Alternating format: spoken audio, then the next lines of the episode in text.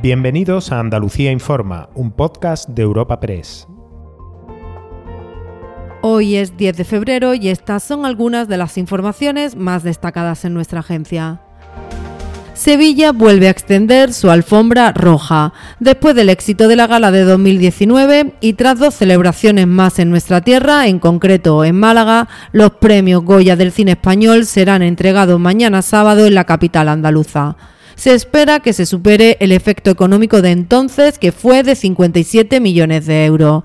También el sector cinematográfico andaluz espera llevarse la mayoría de los flashes y que la máxima exponente, la película del sevillano Alberto Rodríguez, consiga triunfar con su modelo 77.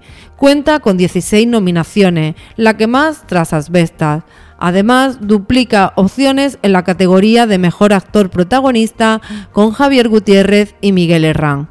Escuchamos al director de la cinta Alberto Rodríguez y a Javier Gutiérrez. Me ha alegrado particularmente eh, la nominación a los cuatro actores y luego, mm, como siempre, un poco al, conjunto del equipo con el que llevamos trabajando pues los últimos casi 20 años. Eso es lo que más me ha alegrado, la verdad. Bueno, yo la verdad no, no lo tenía muy claro, pero nada claro. Eh, y, quedarme fuera sería lo lógico también.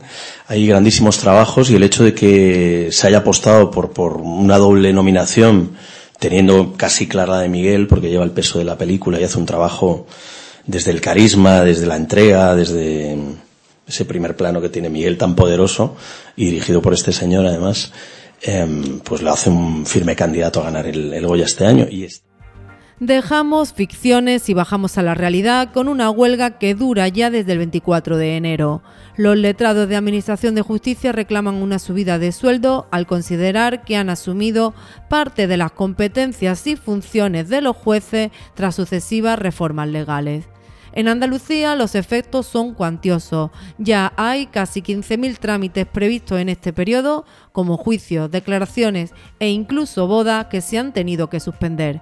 El Ministerio los ha citado para el día 16 y hoy han protestado ante la delegación del Gobierno en Andalucía, donde se encontraba en un acto la ministra de Justicia, Pilar Job. La Junta habla de alarma y gran destrozo. Advierte de que harán falta meses para recuperarse. Luis Toribio es vicepresidente del Colegio Nacional de Letrados. Ojo, no queremos ser ni jueces ni fiscales. Pedimos solamente que se enganche a esa ley de retribuciones el cuerpo de letrado en un 85%. No queremos cobrar, como a veces se ha dicho, y lo ha dicho el secretario de Estado, como jueces y fiscales. No, queremos lo que nos pertenece, lo que, nos, lo que el Ministerio cuando nos dio una cantidad bastante grande de nuevas competencias allá por el año 2009. Y tenemos que cerrar hoy con varios sucesos en nuestra región, además con mujeres como protagonistas.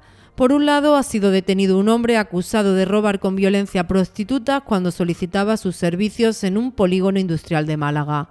En Almería han detenido a un hombre por supuestamente blanquear en tres años más de cuatro millones de euros procedentes de una organización criminal dedicada a estafar a mujeres. Pero también en esta provincia se ha producido una detención con ayuda internacional, la que permitió que una mujer no se llevara a una niña de 14 años cuando se encontraba con ella en el aeropuerto, y pese a tener una orden de alejamiento. Su madre había denunciado y la Guardia Civil lo explica así. El pasado mes de enero la autora, tras contactar con la menor a través de un juego en red, fue detenida en una actuación que contó con la cooperación policial internacional y la coordinación y tutela de la autoridad judicial y que evitó que la menor abandonara el país. Tras su detención el mes pasado, contacta de nuevo con la menor a través de una aplicación de música que permite mensajería instantánea. Finalmente, los agentes proceden de nuevo a su detención por un delito de quebrantamiento de condena dado que existe prohibición por parte de la autoridad judicial de cualquier comunicación de la autora con la menor. Recuerda que puedes encontrar estas y otras muchas noticias en la sección de Andalucía en nuestra web europapress.es.